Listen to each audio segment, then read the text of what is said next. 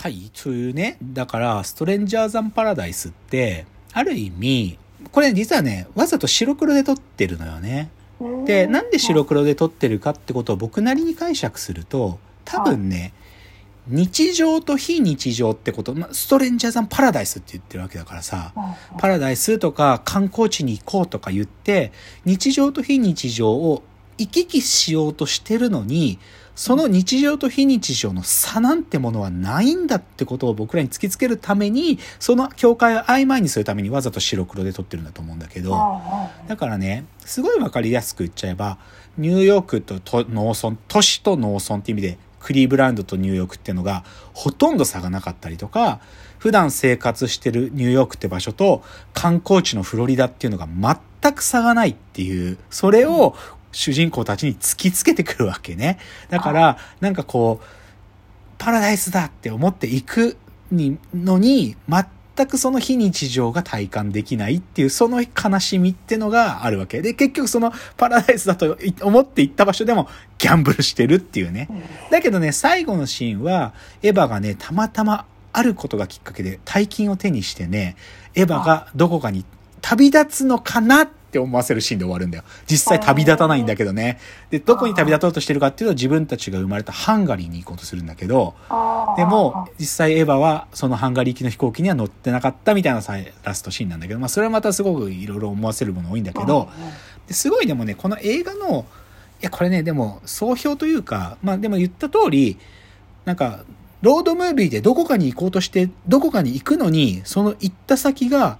実は今自分がいたこの場所と本当に差がなかったんだってことを突きつけられて、悲しみ、悲哀が伴う映画なんだけどさ、でもこのね、ジム・ジャームシュって人のすごいところはね、なんつうのかな、会話が多いんだけどさ、なんか、その会話も、セリフをこっちが言った後こっちが喋ってっていう、なんていうのかな、そういう作りじゃなくてね、紙、なんかね、お、喋りきってないのに食い気味で次のセリフ言ったりするのよ。で、そういう、なんかね、会話が噛み合ってない感みたいなこともめちゃくちゃ演演出に入ってて、なんかだからね、すごいこう、なんていうの、まあ、僕的に言うと、なんかその見知らぬ土地っつうのはさ、なんかこうさ、自分はそこにと、そこにいたらストレンジャーザン、ストレンジャーじゃなわけじゃない。その、はい。本当に違法人っていうか。で、その違法人にとってはさ、ほん、だからその場所のいる、住んでる人とはさ、なんかその他者とはすごい相互が常にあるんだよね。クリーブランドからニューヨークにやってきたエヴァはさ、そのニューヨークに住んでる、あの、ウィリーからするうぜえな、みたいな、うぜえで、で、その会話も噛み合わないっていうか、なんかこうしたいのにって思ってることつどつど拒否られるみたいな。だからそれで、そうすると、でも、私ってものが生きてた世界の、まあ僕の言葉で言うと意味論が解体されるみたいなことを書いてるんだけど、多分ね、なんか、でも、それが、なんかそういう見知らぬ土地に行くから、この私のちっぽけな世界が壊れるんじゃなくて、もともと、まあ僕らが生きてる日常の中に他人との齟齬とか、なんか自分の世界観がか解体されるなんてことは常に埋まってるんだよってことは明かしてるんだと思うんだよね。なんか、だからフロリダに行ったって結局、ギャンブルするみたいなさ、常にどっちかというと自分の意味論とか世界のなんか内側にいる限りは非日常は訪れないっていうか、なんかそこにいる限りでギャンブルし続けてる限りにおいてはウィリーもエディも永遠になんかその外の世界のストレンジャーに、ストレンジャーになれないっていう悲劇を書いてるんだと思うんだけどね。っていう傑作なんですよね。でもこれ相当今丁寧にレポートを読みながら喋ったけど、あのね、も、僕が今喋ったのって本当になんか流れでしかなくて、なんていうか、ジム・ジャームッシュの特徴は本当に映像に撮ってるその登場人物たちの心の機微の部分をめちゃくちゃうまく撮るのでこれ見るとわかる。なんか僕が言ってること以上のことはたくさんそこにあるのでぜひ皆さんね見た方がいいと思いますよ。でこれはロードムービーの傑作中の傑作なんですよ。これは皆さんがもう分かってることなんだけど。でじゃあそういう「ストレンジャーザン・パラダイス」って映画があったねっていうことを、まあ、ロードムービーで思い出してでじゃあそのえーっと、ちょっと思い出しただけを撮った松井大悟も、ロードムービー撮ってるなってことを僕は思い出したわけ。その話を少し。で、それが、これあんま長く紹介しないんだけど、私たちのハーハーっていう映画があるんですよ。2015年に。で、これはもうね、設定聞けば、あ、ロードムービーなんだっていうのがわかるんだけど、あのね、福岡の北九州に住んでる女子高生、女子高校生の4人組がいて、はいこの子たちが、クリープハイプのむっちゃファンなの。またクリープハイプの話してんだけど、で、クリープハイプのめっちゃファンで、で、クリープハイプの九州に来てくれた時のライブの後で、その、出待ちしてた時に、尾崎さんに声かけたら、尾崎世界観が、東京にも見に来てねって言ってくれたんだって。で、うそう言われちゃったら、絶対行くしかないじゃんって4人で盛り上がって、で、4人で自転車に乗って東京を目指すって話なのよ。おー九州から。そう。北九州から自転車乗って、3日後の東京のライブまで見行こうっつってね、半分家出みたいなことして出てくるの。ではね、ぶっちゃけ、で、行ききらないんだよ。なんか広島ぐらいでもう無理とか言って、ヒッチハイクしたりとか、キャバクラでこっそり働いてお金ちょっと手に入れて、バス、深夜バス乗るとか、いろいろ起こるんだけど、なんだけど、これでさ、なんかビッグ僕ね、あら、なんかこの映画、あ、そっか、松井大悟もロードムービー撮ってたなと思って、チラッと見返してたんだけど、はいなんかね、さっきのストレンジャーザンパラダイスって、すごい暗淡たる気持ちになるのよ。どちらかというと、うんなんかどこ行ったってどこにも行けないんだって気持ちになるんだけどさ、私たちの母も実はそうなんだよ。なんか広島までしか行けなくて、私たち結局つまんない北九州の街から、なんか出れたようで一個も出れてないじゃんみたいな、うんなんかそういうことずっと漂うんだけど、でもね、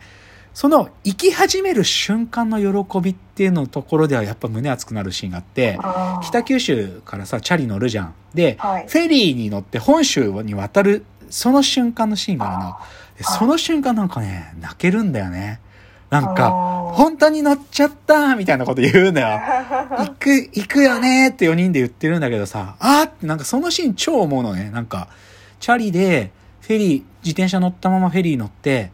九州から出ちゃったみたいな。その瞬間、いけるかもって、なんか見てる僕も思うっつうか、うんクリープハイプと東京で会えるかもってことの期待がめちゃくちゃ高まる。うんだからね、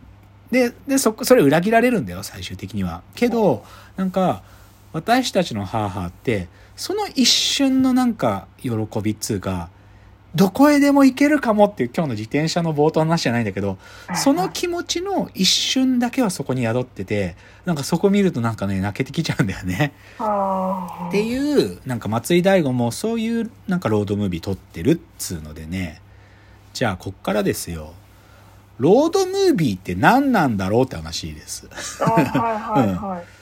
深谷さんはさ、でもさ、ロードムービーって言われてなんかこう、ピンとくるものあります？こう、どこかに行く、行くあっていう話スタン。ドバイ？ああ、いやそうわか。るスタンドバイミーはまさしくロードムービーだよねで、あの場合はどちらかというと歩いていくだよね。歩いはいはい線路沿いを子供が歩いてって、まあ、し死体がね、そこにあるかもって、それ見に行くっていうね。まあでも、あれはロードムービーだよね。ままあ、そういう意味で、じゃあ、いくつかロードムービーちょっと僕が気になるなっていうのを言ってみれば、例えば、はい日本のかつての名作で、幸せの黄色いハンカチっていうのがありましたよ。高倉健さんが刑務所から出てきて、で、その待っててくれる奥さんに会いに行くかどうかって迷ってるんだけど、そこに若いカップルの武田鉄矢と桃井かおりが車に乗せ、たけその高倉健を乗せてね、で奥さん絶対待ってるはずだよっつって、その道ずっと行くんだよ。そうすると、待っててくれてると、その奥さんがベランダに黄色いハンカチを出しててくれるっていうのを、本当に出しててくれるかどうかっていうのを、こう3人で見るんだけどね。その途中途中でいろんなことが起こるんだけど、とかはもうロードムービーの代表作。あとは、チェ・ゲバラ。ゲバラの、あのあの、キューバで革命したゲバラの、若い頃南米をバイクでずっと旅行してたっていうのを書いてるモーターサイクルダイアリーズとかね。まあこれはなんかフィクションじゃなくて、ゲバラがこういう風に南米でのこういう体験があったから、ああ、革命につながったのかもなってことが、なんか暗示されるタイプの話だね。とか、と別にまあこれなんていうか代表っていうわけじゃないけど、例えば是枝裕和の奇跡っていう映画があって、あの、男の子二人が、お父さんとお母さんが離婚しちゃったから離れちゃってて、だけど、二人で九州の上から、あの、福岡から鹿児島まで移動して、その途中で誰かに会えるかもっていう、なんかこ子供たちが旅行旅していくっていう話とかもあったりとかね。あとは、まあ、キャノンボールっつうのがあってさ、キャノンボールっつうのは、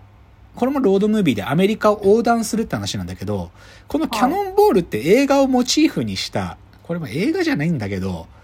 AV の企画で、テレクラキャノンボールっていうのがあってね。テレクラキャノンボールっていうのは90年代にカンパニー松尾って人が発明したすっげえ作品で、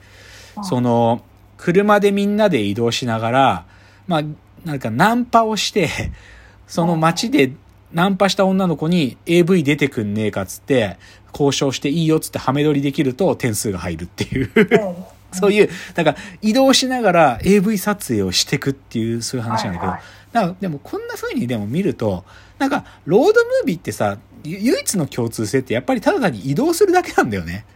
移動する。で、その道すがら何か起こる。で、そこには何が、ロードムービーの中で暗示されるものは何かみたいなことって、あんまり積極的に共通性見出すみたいなことってあんま意味ないんかなって思うんだよね。なんか、さっきのストレンジャーザンパラダイスと私たちの母は、ある意味、その、どこか、ここじゃないどこかに行こうって気持ちを書いてるけど、でも必ずしも全てのロードムービーはそういうことを書いてるわけでもないんで、だから行く途中で。だけど、そこにはさ、どちらかというと、現象的に生まれ、必ずあるのは、